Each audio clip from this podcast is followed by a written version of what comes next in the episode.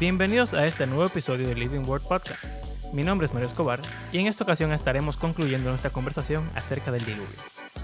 Vimos cómo Dios destruyó todo lo que creó y ahora va a crearlo otra vez y darle la oportunidad a un nuevo Adán de empezar de cero. Aquí vamos.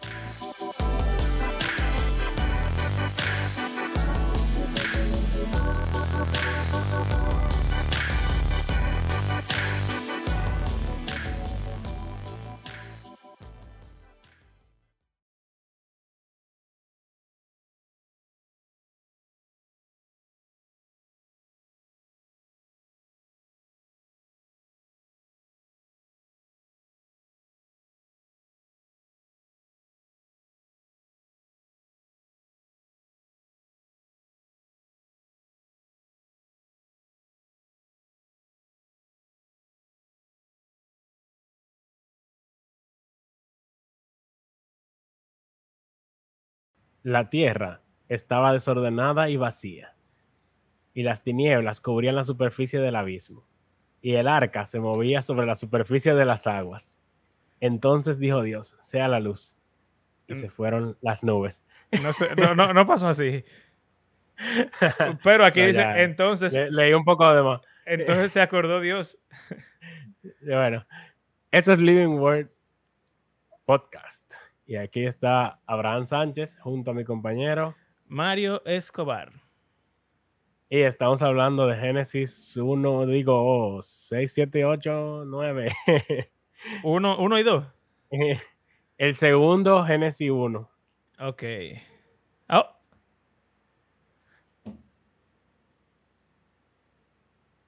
¿Qué capítulo, ¿Qué capítulo es de Abraham? El 8. El primer día de la semana. Uh, En siete capítulos, yo no sé quién dividió los capítulos, pero en siete capítulos Dios creó el mundo, vivió en el mundo, tuvo humanos, los humanos se multiplicaron y todo es un desorden. Así que vamos a empezar otra semana de capítulos. Y en el primer capítulo, después del capítulo 7, vamos a crear todo otra vez. interesante. ¡Ey! Coincidencias bíblicas no intencionadas. Sí, exacto. Entonces, Dios, o sea, eh, eso que dije al principio es porque hablamos la semana pasada sobre Noé, sobre Génesis 6 y el, caos, muerte, eh, el pecado que abundaba en esa época y cómo Dios básicamente hizo un undo a la creación, ya que él, como había controlado las aguas y separado la tierra del mar, aquí todo se vuelve y se colapsa y solamente queda el arca, que dice que está sobre la superficie de las aguas, se parece mucho al principio de Génesis 1. Sí. Y el arca es como un jardín del Edén Eh, flotante. Donde Entonces- está el hombre con los animales, Dios, Exacto. todo eso. Entonces yo dije lo de sea la luz porque dice que duró lloviendo por 40 días y después de que dejó de llover, me imagino que ya no había ya no había nubes, así que la luz comenzó a brillar otra vez. Pero todavía estaba todo lleno de agua, o sea que no se han concluido los días. Tú sabes Sí. que. Tuviste la serie. Yo supongo que todo el mundo vio esa serie. Que está, en Netflix incluso. Que se llama La Biblia. Eh, ¿Tú no la viste? ¿Tú sabes cuál es? No. Sí. Que tiene un Jesús pila de, de bonitoso, brasileño, el tigre. un- ¿Cuál es? Pero no lo he visto. Bueno, el primer episodio tiene el relato de la, el relato de la creación. Y es Noé que lo está contando. Y Oh. entonces está la tormenta, el diluvio, agua por todos lados. Y entonces está Noé diciendo, en el principio eh, las aguas estaban sobre el abismo, qué sé yo cuánto, y tú los rayos, y la arca, y todos están, él como que le está contando la historia a sus nietos, no sé, o a su Hijos. esposa, qué sé yo. Bueno, es que los hijos eran chiquitos, pero en la Biblia tienen, están, están casados ya, así que, no sé. Eh, no me acuerdo si eran niños que se lo estaba contando. El punto es que él estaba contando la historia. Y entonces le está contando así Génesis 1 y tú lo ves todo eh, cayéndole agua como que se está filtrando por el techo del arca. Ujú. Eh, y todo así, caótico. uh, y entonces cuando él dice, sea la luz, entonces deja de llover y, shhh, y empieza una... Una Una, idea similar. sí, una idea cinematográfica. Eh, entonces empieza como una secuencia de, de Génesis 1 y de Adán y Eva y qué sé yo cuánto. Así que no fuiste el primero en pensarlo. Bueno, Pero no hay nada heavy. nuevo debajo del sol. Sí. Está heavy. Entonces. Entonces. Exacto. El último, Ha llovido por 40 días. sí. Se murió Y todo el dice mundo. que las dice que las aguas prevalecieron sobre la tierra 150 días. Ok. Entonces, Dios se acordó de Noé y de todas las bestias y de todo el ganado que estaba con él en el arca. Y Dios hizo pasar un viento, miren ahí, viento. Espíritu. que es espíritu, sobre el agua, sobre la tierra y decrecieron las aguas. Las fuentes del abismo y las compuertas del cielo se cerraron y se detuvo la lluvia del cielo. O sea que aquí tenemos algo como Génesis 2. Se controla el agua de abajo, el agua de arriba El día 2. y, exacto, del día 2. Las aguas bajaron gradualmente de sobre la tierra, como el día 3, o sea, la tierra va emergiendo. Y después de 150 días, las aguas habían disminuido. Y se parece mucho también las palabras. Mira, las fuentes del abismo. Dice que las aguas cubrían el abismo. Y el cielo, las compuertas, eso es referencia al el raquilla que tú mencionaste del día Ajá, 2. O sea que estamos como que haciendo Un nuevo- review del Génesis 1. Sí, pero de nuevo. Y en el día 17 del mes séptimo, el arca descansó sobre los montes de Ararat. Entonces ya aquí quizás nos metemos un ching a Génesis 2 en que hay un monte. Exacto, que yo te lo dije ese episodio, ¿te acuerdas? Sí. Eh, O sea que aquí tenemos un monte de donde las aguas van, van bajando y aquí tenemos al jardín de Edén reposando en el nuevo monte. Pero entonces, que es el, ese es el monte donde posiblemente estaba, geográficamente hablando, el jardín del Edén. Porque Mm. acuérdate que leímos que en- había un río que se dividía Sí. en cuatro ríos. Y entonces esos ríos eran el Tigris, el Éufrates y otros dos que se disputan quién es. Pisón y Gijón. Ajá, Gijón, exacto. Entonces, el, el río Tigris y Éufrates se unen y salen de los montes Ararat, que está por Mm. Turquía.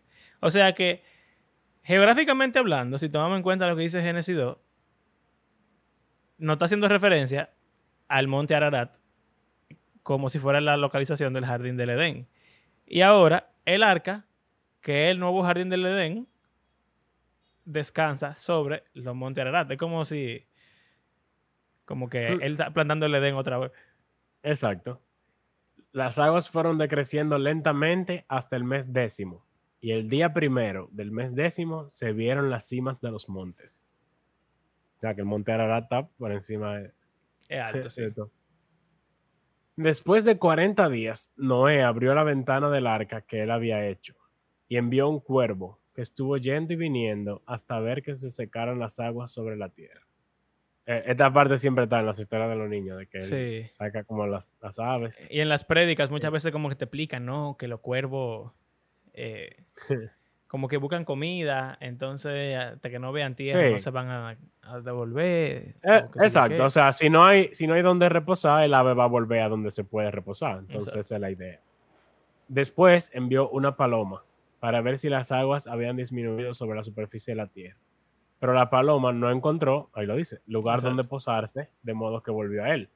El arca, porque las aguas estaban sobre la superficie de toda la tierra, Volvió a él o sea, al arca. al arca. Eh, entonces Noé extendió la mano, la tomó y la metió consigo en el arca. Esperó aún otros siete días y volvió a enviar la paloma desde el arca. Hacia el atardecer, la paloma regresó a él, trayendo en su pico una hoja de olivo recién arrancada. Entonces Noé comprendió que las aguas habían disminuido sobre la tierra. Esperó aún otros siete días y envió de nuevo a la paloma, pero ya no volvió más a él. Entonces, Ya había tierra firme eh, ahí. aquí está la paloma con la hoja de olivo, que representa la paz. Eh, no sé por qué, No sé tampoco, en verdad. pero de ahí sale ese símbolo. Mm. Ok. Aconteció en el año 601 de Noé, en el mes primero, el día primero. Esto es interesante porque dice que el diluvio comenzó. Cuando él en el año 600 años. 600. Exacto. Y duró más o menos un año. Duró, duró más o menos un año entero en el arca. Generalmente se piensa como que, ah, los 40 días de la lluvia. Sí, pero en lo que bajaba el agua y se volvía Sí, todo. de hecho, si tú cuentas todos los días que dice ahí, son como... Más de 300. Exacto, Digo. porque hay 150 o 300 por ahí. Hay 40 más 150, ahí hay ya... Y tú le agregas dos semanas de, de la paloma y hay 200, no sé cuánto. Sí. Y, pero habían 40 más que dice que no no se sabe si eran como que los 40 de la lluvia, pero dice como que después de 40 días sí. entonces ahí hay ya 250 eh, asumiendo y como que casi llega a 300. O sea que él duró casi un año ahí Sí. metido. Entonces se secaron las aguas sobre la tierra. Entonces Noé quitó la cubierta del arca y vio que la superficie de la tierra estaba seca. En el mes segundo, o sea, mira, todavía duró un mes Ah, más. un El mes día más, 27 del mes, la tierra estaba seca. Entonces dijo Dios a Noé, sal del arca tú y contigo tu mujer, tus hijos y las mujeres de tus hijos. Saca contigo todo ser viviente de toda carne que está contigo, aves, ganados y todo reptil que se arrastra sobre la tierra, para que se reproduzcan en abundancia sobre la tierra y sean fecundos y se multipliquen sobre la tierra, que es lo mismo que Jesús dijo, Jesús- eh, que Dios le dijo a, las- a los animales que hicieran cuando los creó en el Sí. día 5 y 6. No, ni al ser humano. O sea que estamos en una ya oficialmente recreación. Exacto.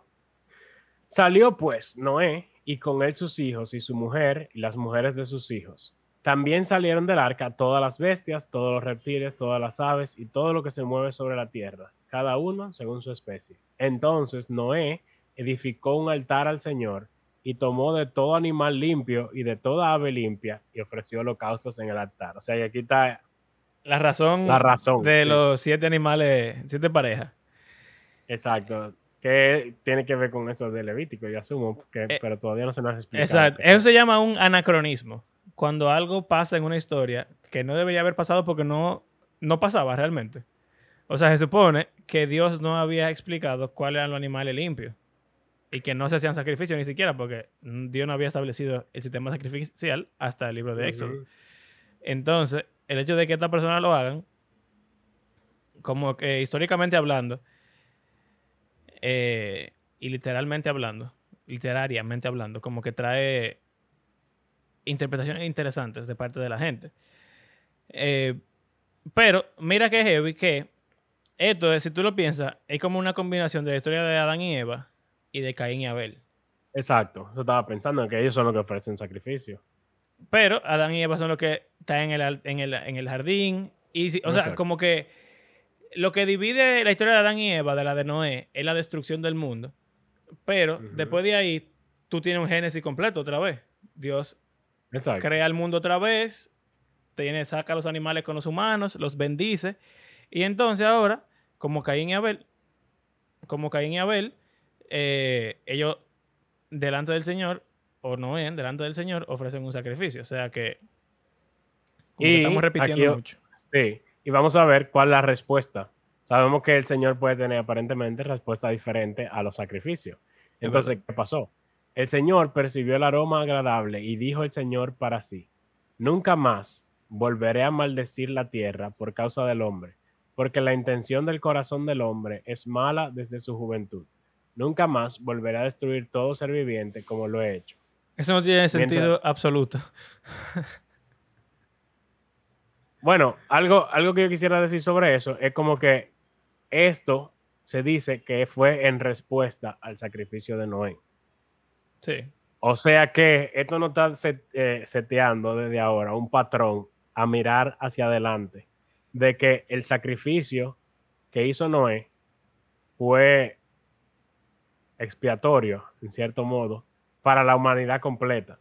Sí. O sea, esto que hizo Noé aquí salvó a la humanidad de otros diluvios futuros. Más Exacto, porque O sea, ya nunca- narrativamente Sí, sí, eso sí. es lo que está diciendo. Y bueno, pasa así en muchísimos otros momentos. Eh, que, bueno, Moisés, Dios va a destruir al pueblo y él intercede por el pueblo y entonces Exacto. él perdona a todo el mundo por la intercesión de un solo hombre. Exacto. Y, bueno, Jesús.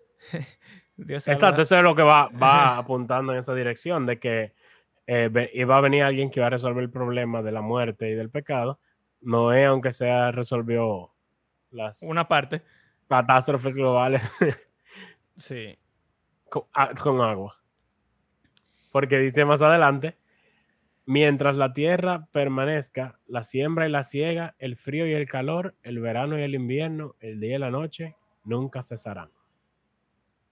Sea que como que las estaciones, también quizás es referencia a Génesis 1, que se le da esa tarea a los seres celestes, la Sí. nube, la, la luna, sol, las estrellas. Las nubes. ¿no? Eh, se le asigna esa, labor de, de las estaciones y los días y eso. O sea que Sí, aquí está, o sea, Dios está prometiendo como que nada va a cambiar ya. O sea, puede ser que esté muy mal, pero sabemos que no se va a acabar el mundo hasta que se acabe, básicamente. ahora, eso trae, como tú estás diciendo, como que ya él sabía esto desde antes de, de hacer el diluvio. O sea que desde un principio él pudo no mandarlo, porque como quiera la gente iba a ser mala, como él acaba de decir aquí. Sí. O sea, no fue que él aprendió de que, ahora pensándolo, la gente va a ser mala como quiera. Anda, bueno, ya pasó, no volverá a pasar. Vamos, vamos a chancearlo de ahora en adelante porque no tiene sentido. Eso no tiene, Es raro. eso no tiene nada de sentido, en verdad. Entonces, ¿cuál menos es el que-? Bueno, yo creo que yo creo que el punto es- de esto es ver como el sacerdocio de Noé. O sea, la única razón Lo por que la estaba cual diciendo. exacto, la única razón por la cual él está diciendo esto es porque no hizo el sacrificio. Y él está dándose cuenta, o sea, él siempre lo supo. Pero él está diciendo como que tú hiciste este sacrificio, yo te voy a perdonar. Y como que vamos a, a empezar otra vez de cero, no sé. Pero, ¿qué sé yo? Para ser más pacientes. No sé, en verdad. Esa parte es complicada. Yo, yo estaba pensando en, en que en cierto modo esta historia es una respuesta a eso que la gente siempre dice, de que, pero ¿por qué Dios no lidia con el mal del mundo? Eh, porque, como siempre, como hemos hablado ya en el podcast varias Sí. veces, creo que en esta misma serie también, que si el Señor acaba con todo el pecador, acaba con todo el mundo. Y eso es lo que pasa aquí. Exacto. O sea, él lidió con el pecado y la maldad del mundo y acabó con todo el mundo y al final, ¿cuál fue la conclusión? La gente va a volver a hacer lo mismo. O sea que, aunque a menos que yo lo erradique por completo a todos, sin dejar ninguna familia, el humano va a volver a hacer lo mismo. Lo cual indica que la solución no es matar al pecador, bueno, sino que... Bueno, quizá o sea, e- esa es una solución, pero él no la quiere Es una solución. ejecutar ya. O nunca quiso. Porque, él no quiere matar a todo el mundo. o sea, si tú te das cuenta, yo creo que algo... porque él quiso crearnos. Sí, sí, y algo como que él pudo haber erradicado al hombre completamente. Pero no hay hombres. Se supone que Noé era justo y perfecto entre su generación, pero Dios está, Dios está declarando que Noé también es malo. Porque, ¿qué, Sí, otro, familia, hombre, sí. ¿qué otro hombre queda en el mundo? Nada más son ellos ocho. Así que él está diciendo como que si yo quiero seguir teniendo hombres en el mundo, no Van tiene sentido, ellos van a volver a hacer lo mismo porque el problema es el hombre. Así que. Es lo que tú dices, o se cambia al hombre o se destruye al hombre, pero él no quiere destruir al hombre. Exacto, él quiere que el hombre cambie. Cambie. O sea, o- entonces, ¿cómo? Aquí vemos una, eh, una parte de eso que Noé está haciendo, intercediendo por la humanidad, en cierto modo. Esto es lo que produce como un, un cambio, vamos a ver. Sí, como su misericordia y su. Y su perdón es una parte del cambio. Lo Que- dice Moisés muchas veces, como que el, el problema del israelita es el corazón, que tiene un corazón de piedra, Sí, pero que son eh, cabezas tienen que, tienen que transformarse en un corazón de carne. Entonces, ese cambio que debe ocurrir en nosotros es eso de perder el pecado, que es el problema que nosotros con el que nosotros cargamos desde, Desde desde siempre, desde la caída.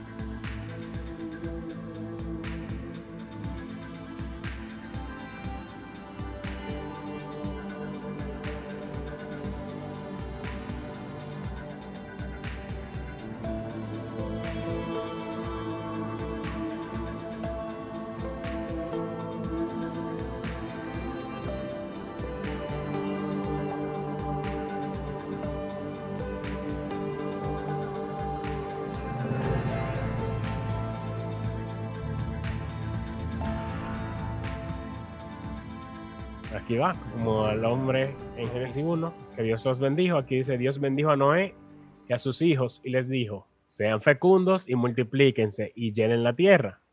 El temor y el terror de ustedes estará sobre todos los animales de la tierra, sobre todas las aves del cielo, en todo lo que se arrastra sobre el suelo y en todos los peces del mar.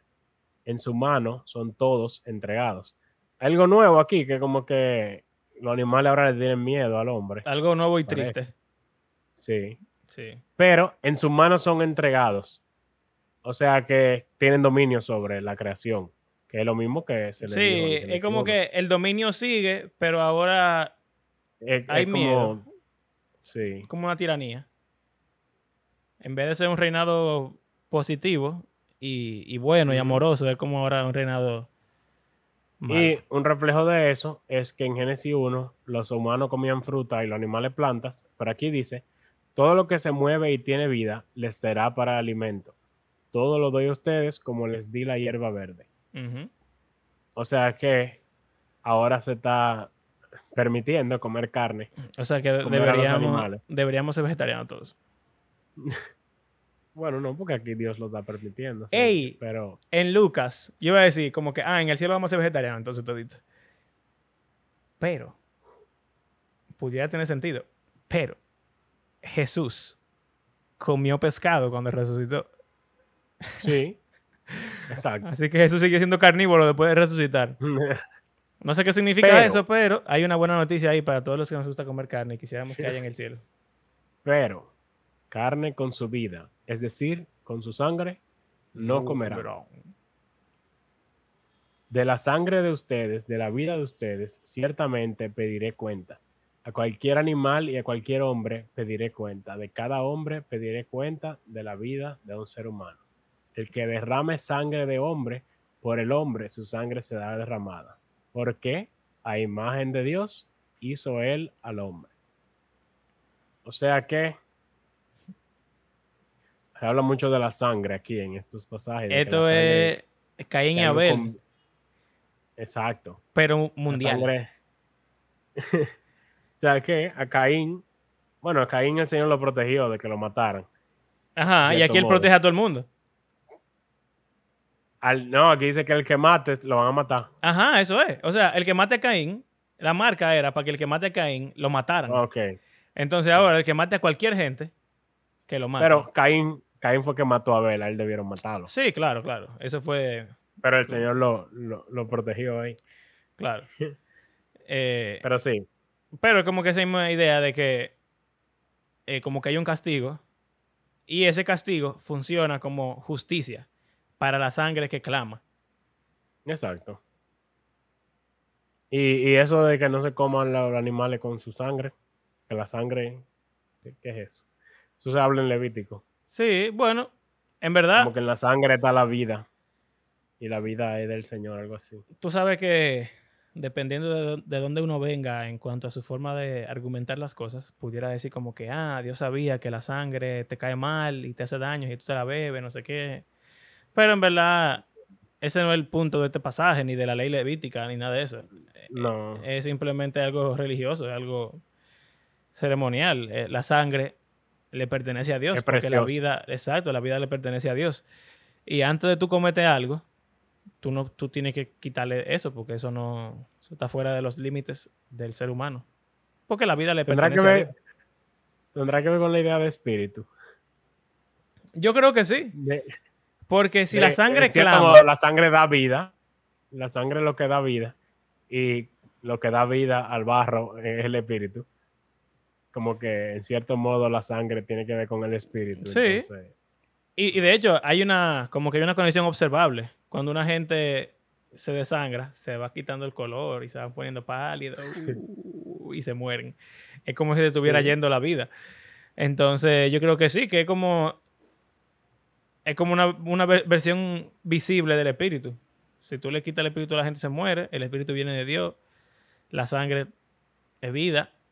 Es algo. Y la sangre es lo que luego se usa para expiación y para purificación, en cierto modo. No sé. Como que la sangre le pertenece al Señor, básicamente. No, no se la coma. Y también, tú sabes, eso, eso es La debatible. vida, de- la vida le pertenece al Señor. Es más como... Exacto, exactamente. Lo que iba a decir, como que es debatible esto, pero, pero los historiadores a veces lo dicen, como que estas historias no solamente se escribieron para relatar cosas, sino también para argumentar y para presentar la postura judía del origen. Entonces, mientras que las otras religiones del mundo paganas bebían sangre, comían animales con sangre, se ponían sangre arriba, eh, Mataban gente. mataban gente, sacrificaban gente. todas esas cosas, ellos como que tenían un poder sobre la sangre y la vida de la persona que Dios no quiere que su gente tenga y, y como que esa- ese límite está puesto aquí culturalmente por esta historia. Exacto. En cuanto a ustedes, sean fecundos otra vez y multiplíquense. Pueblen en abundancia la tierra y multiplíquense en ella. O sea que, otra vez, la misma bendición de Génesis 1, ahora a Noé y su familia. El nuevo Adán, Noé. Exacto. Y su familia entera es Adán. Exacto. Los, los, el Eh. nuevo Adán, los Noés. La humanidad. Exacto. Exacto. Y bueno, mira que en Génesis 1 Dios crea a Adán y lo crea varón y hembra. Y Varón y hembra. hablamos de que quizás fueron muchos. O sea, que aquí tenemos a Adán. Toda la humanidad que existe ahora mismo están aquí. le está dando la misma bendición. Entonces Dios habló a Noé y a sus hijos que estaban con él y les dijo, yo establezco mi pacto con ustedes y con su descendencia después de ustedes y con todo ser viviente que está con ustedes, aves, ganados y todos los animales de la tierra que están con ustedes, todos los que han salido del arca, todos los animales de la tierra. Yo establezco mi pacto con ustedes y nunca más volverá a ser exterminada toda carne por las aguas del diluvio, ni habrá más diluvio para destruir la tierra. Esta es la señal del pacto que yo hago con ustedes y todo ser viviente que está con ustedes por todas las generaciones. Pongo mi arco en las nubes y será por señal de mi pacto con la tierra.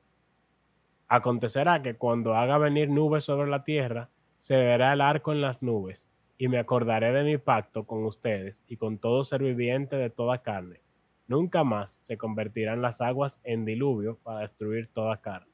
Cuando el arco esté en las nubes, lo miraré para acordarme del pacto eterno entre Dios y todo ser viviente de toda carne que está sobre la tierra. Esta es la señal del pacto que yo he establecido con toda carne que está sobre la tierra. Se repite mucho como algunas Sí. palabritas. Ujú, Toda carne frases. sobre la tierra, pacto, señal del pacto, que yo lo voy a ver, el arco. que se va a acordar. Dios no se olvida de la cosa, pero él se acuerda. Sí, y, y tiene sentido en como, si hablamos como de esa cosmología de que está el cielo, o sea, el firmamento y arriba hay agua y arriba de eso está el Señor. Si está Sí, como que lloviendo, él ve para como que desde arriba él ve el arco y como que no permite, o sea, es como que yo estoy en control. Sí, como que él cierra, cierra la, la ventana y la llave de la Exacto. Yo estoy "Ah, en control del agua que cae en la tierra. Y yo no voy a dejar que se inunde como pasó en el diluvio. O sea que yo no voy a permitir que la creación se vuelva a colapsar, básicamente. Exactamente. Esta es la primera vez que Dios hace un pacto en la Biblia. Sí. Eh, Con la palabra pacto. con la palabra pacto, porque pudiéramos asumir que lo que hizo con Adán es un pacto. Sí, más o menos. Y bueno, esto es como una renovación de ese mismo pacto. Porque sí, la idea del pacto es eh, que Él los va a bendecir, los va a multiplicar y ellos van a estar bien. y Y, ahora que Él, él va a proteger de diluvio. Exacto, no lo va a destruir. Hasta ahora, aparentaría ser que los pactos son eh, de un solo lado. O sea, son incondicionales. Incondicional. sí. pero no es, no, o sea, parece ser así, pero al mismo tiempo parece que no, porque Con Adán y Eva, eh, básicamente si decimos el pacto es, te van a tener toda la bendición de Edén, pero, si no coman del árbol. Exacto. van a morir. Exacto. Y entonces, con Noé es extraño, Como que- porque no tiene condición. Él simplemente dice, yo no voy a volver a destruir la tierra con diluvio. Y el pacto, el pacto ni siquiera es solo con Noé, dice es que con el mundo entero, exacto. Exacto, o sea que es, es diferente. Es un diferente pacto, este sí, en verdad es un pacto como generalizado. Eh. Y no quita que no tenga consecuencias o que el mundo tenga consecuencias, que esa es otra cosa también. Si nos ponemos a ver, es verdad que el diluvio se pasó de la raya, vamos a decir, pero Dios no destruyó la tierra, realmente, con el No. diluvio. O sea, él simplemente decidió cómo bajar un nivel. Pero el, ese pacto, vamos a decir, que él hizo con Adán y Eva, de bendecirlo, protegerlo y, y todo eso, y que ellos vivieran en el mundo, él lo guardó con Noé, porque Noé es un hijo de Adán, así que él siguió siendo fiel a su promesa.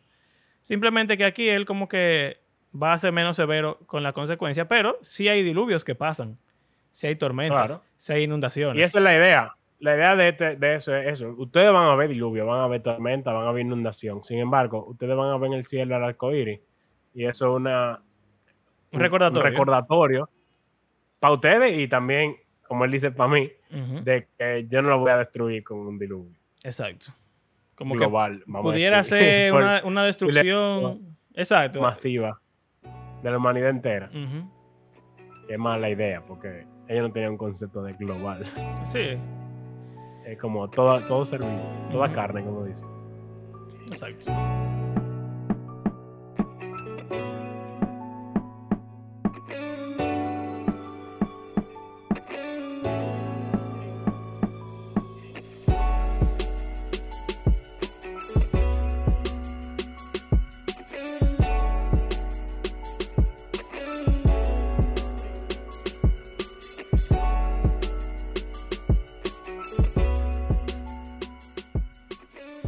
Los hijos de Noé que salieron del arca fueron Sem, Cam y Jafet.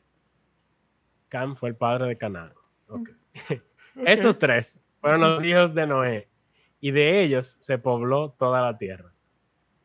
Noé comenzó a labrar la tierra y plantó una viña. O sea que aquí vemos que están en, el- en el- en la montaña, salen, Dios hace un pacto con ellos, les da la bendición de Edén y ahora Noé planta un jardín, planta Exacto. una viña.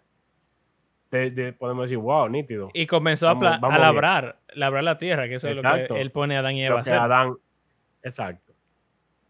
Sin embargo, no dura mucho la felicidad del pobre. El pobre Bebió el vino y se embriagó y se desnudó en medio de su tienda. Es una historia un poco rara. Es rara. Sobre todo porque Cam, como que eh, sí, lo que pasa ahora. se desnuda. Es, es que es demasiado Sí. evidente que están haciendo un juego de palabras con Génesis 2 y 3. Con, con Génesis 2. Con, Génesis 3. Porque en caída. 2, en Génesis 2, Adán y Eva estaban desnudos y no se avergonzaban. Y entonces Sin comen. embargo, aquí, Sí, ok. exacto. Ok, entonces ahora está Noé que comió del fruto, vamos a decir, y se, pero en vez de buscar ropa, él se la quita. Entonces, Cam, padre de Canaán, vio la desnudez de su padre y se lo contó a sus dos hermanos que estaban afuera. Entonces, Sem y Jafet tomaron un manto, lo pusieron sobre sus hombros y caminando hacia atrás, cubrieron la desnudez de su padre, como sus rostros, eh, como sus rostros estaban vueltos, no vieron la desnudez de su padre. O sea que, haciendo como mucho énfasis en que Cam vio y estos Sí. dos no. No Ellos lo cubrieron. Cuando Noé despertó de su embriaguez, Espérate, vamos a, lo que- vamos a dejar la maldición para ahora. Y vamos a ver cómo esto se parece a lo que pasó con Adán y Eva. Porque Aquí mira quien que. cubre, cubre la desnudez son los dos hijos que Dios cubrió la desnudez de Adán y Eva. Exacto. No sé si tiene que ver con eso. Exactamente. Y eh, como que ellos no sé qué, no querían verse uno al otro. Ellos se avergonzaron de, de verse. Pero. Cam se aprovechó aparentemente, vio la desnudez, como que él hizo, Hizo lo que algo. se supone que no debe, se debería hacer. Eh, obviamente, este es el momento de Noé que es similar al momento de Adán y Eva de tomar el fruto. Exacto. Y hay gente que dice como calle. que. Hay gente que dice. Yo no sé si tú lo has escuchado, pero hay gente que dice que Noé lo hizo sin querer. Porque no sabía que el vino embriagado. Porque no sabía que el vino em- embriagaba y no sé qué cuánto. Mi hermano, eso no está ahí por ningún lado. Se está asumiendo. No. La historia de Génesis asume muchas cosas. Asume, por ejemplo, que las serpientes son venenosas. Asume que. ¿Qué sé yo? Que hay gente que te puede matar fuera del jardín. Asume muchas cosas. Y no hay nada que indique que esta historia no asuma que el vino no embriague o que Noé no sepa eso, porque ¿por qué él haría un viñedo? Una viña, Sí. si no es para hacer vino. Es el punto de los viñedos. Entonces el fruto de Génesis era, de Génesis 2 era una uva.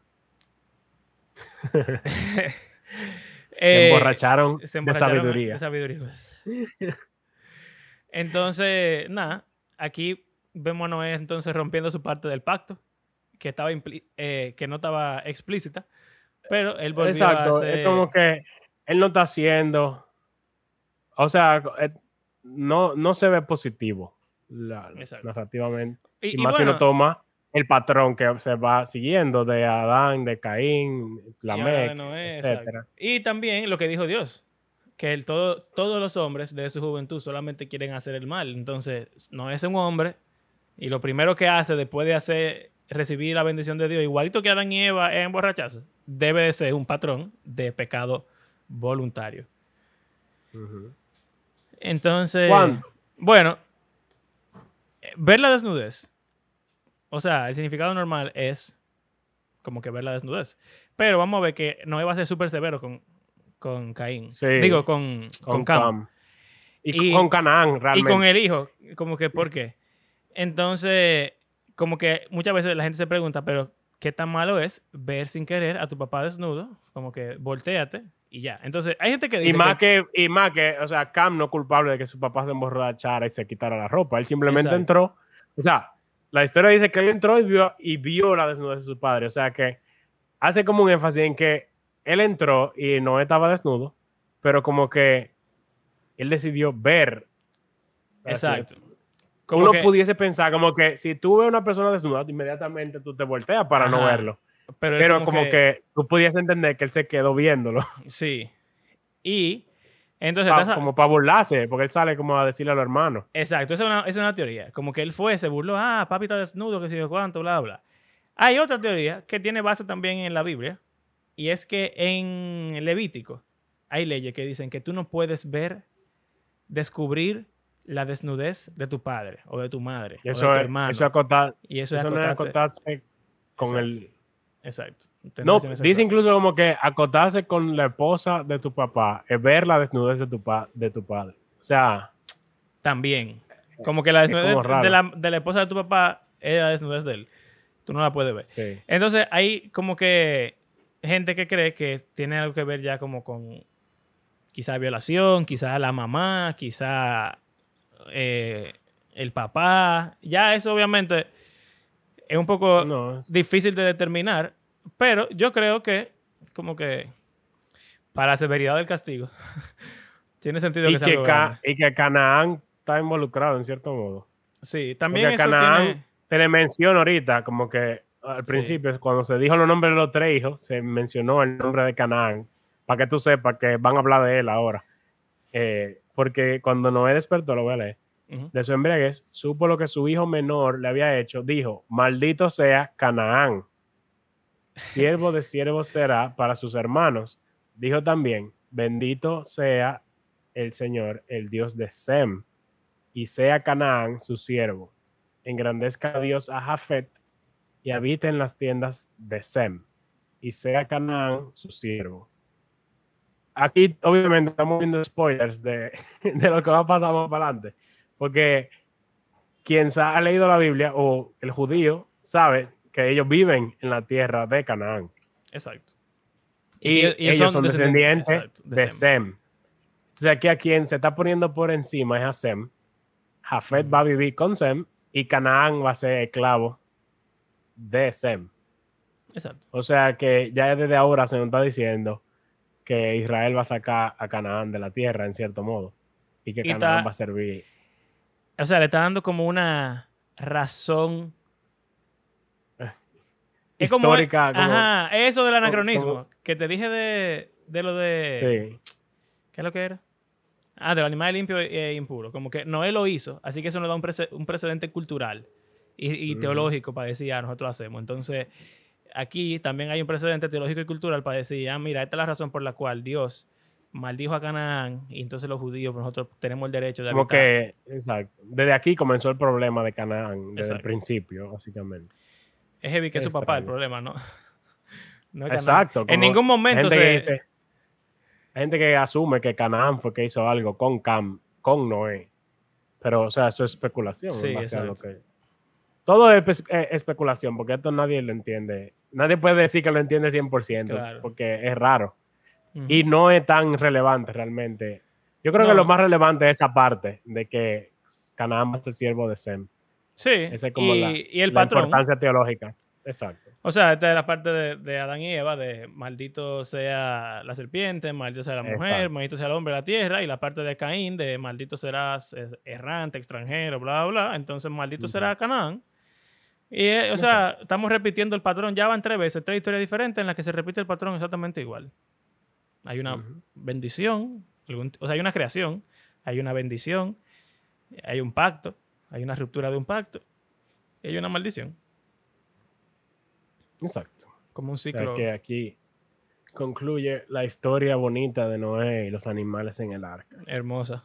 Esa parte de la, de la viña no sale tampoco en la historia de la viña. No, realmente. no, nada más sale de ahí, lo bendice y hace un sacrificio. Es súper cristiano. Sale la sí. paloma, la paloma y el cuervo sí salen, Sí, claro. pero el viñedo no. Eh, y entonces, ¿qué pasó con Noé al final? Noé vivió 350 años después del diluvio. El total de los días de Noé fue 950 y murió. Bien. igual que como vimos en Génesis 5, que todos murieron, aquí vemos que Noé también murió. Menos Enoch, Entonces- porque Enoch es genial. Como Moisés. Eh, entonces, hemos visto tres eh, generaciones. Las generaciones de los cielos de la tierra, las generaciones de Adán y las generaciones de Noé. Sí, Fue así. creo que sí. Y entonces... Dos es la generación de los cielos de la tierra. ujú. Génesis 5 es las generaciones de Adán. Ah, sí. Ah, pues nada más son dos. Y esta es la generación de Noé. No, ¿dónde está eso? Ah, sí, es verdad, en el capítulo 6.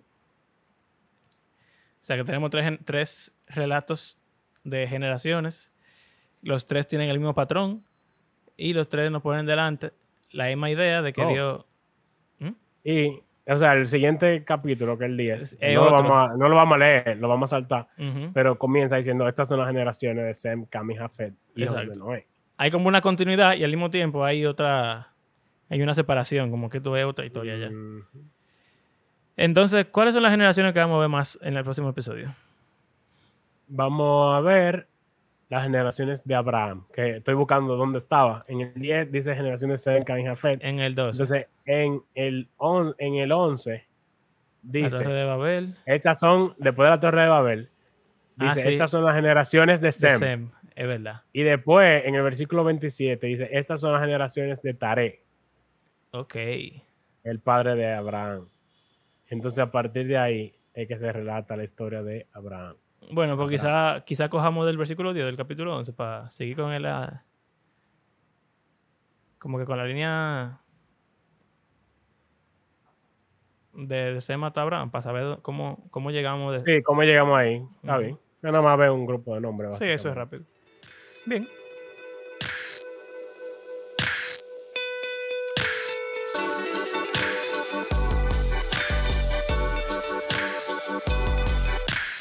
Gracias por acompañarnos en este episodio. Les recordamos que hacemos este podcast porque creemos que la Biblia es un libro que está vivo y que tiene el poder de Dios para transformar a sus lectores y también el mundo entero. Si disfrutan lo que hacemos, suscríbanse a nuestro canal de YouTube, síganos en nuestras redes sociales y si quieren apoyarnos económicamente pueden hacerlo en nuestras plataformas de PayPal o Patreon. La próxima semana estaremos dando un pequeño salto y vamos a llegar a la historia de Abraham, uno de los personajes más importantes de toda la Biblia. Como de costumbre, queremos agradecer a cada una de las personas que ha convertido nuestro podcast en parte de su rutina semanal y será hasta la próxima. Hasta luego.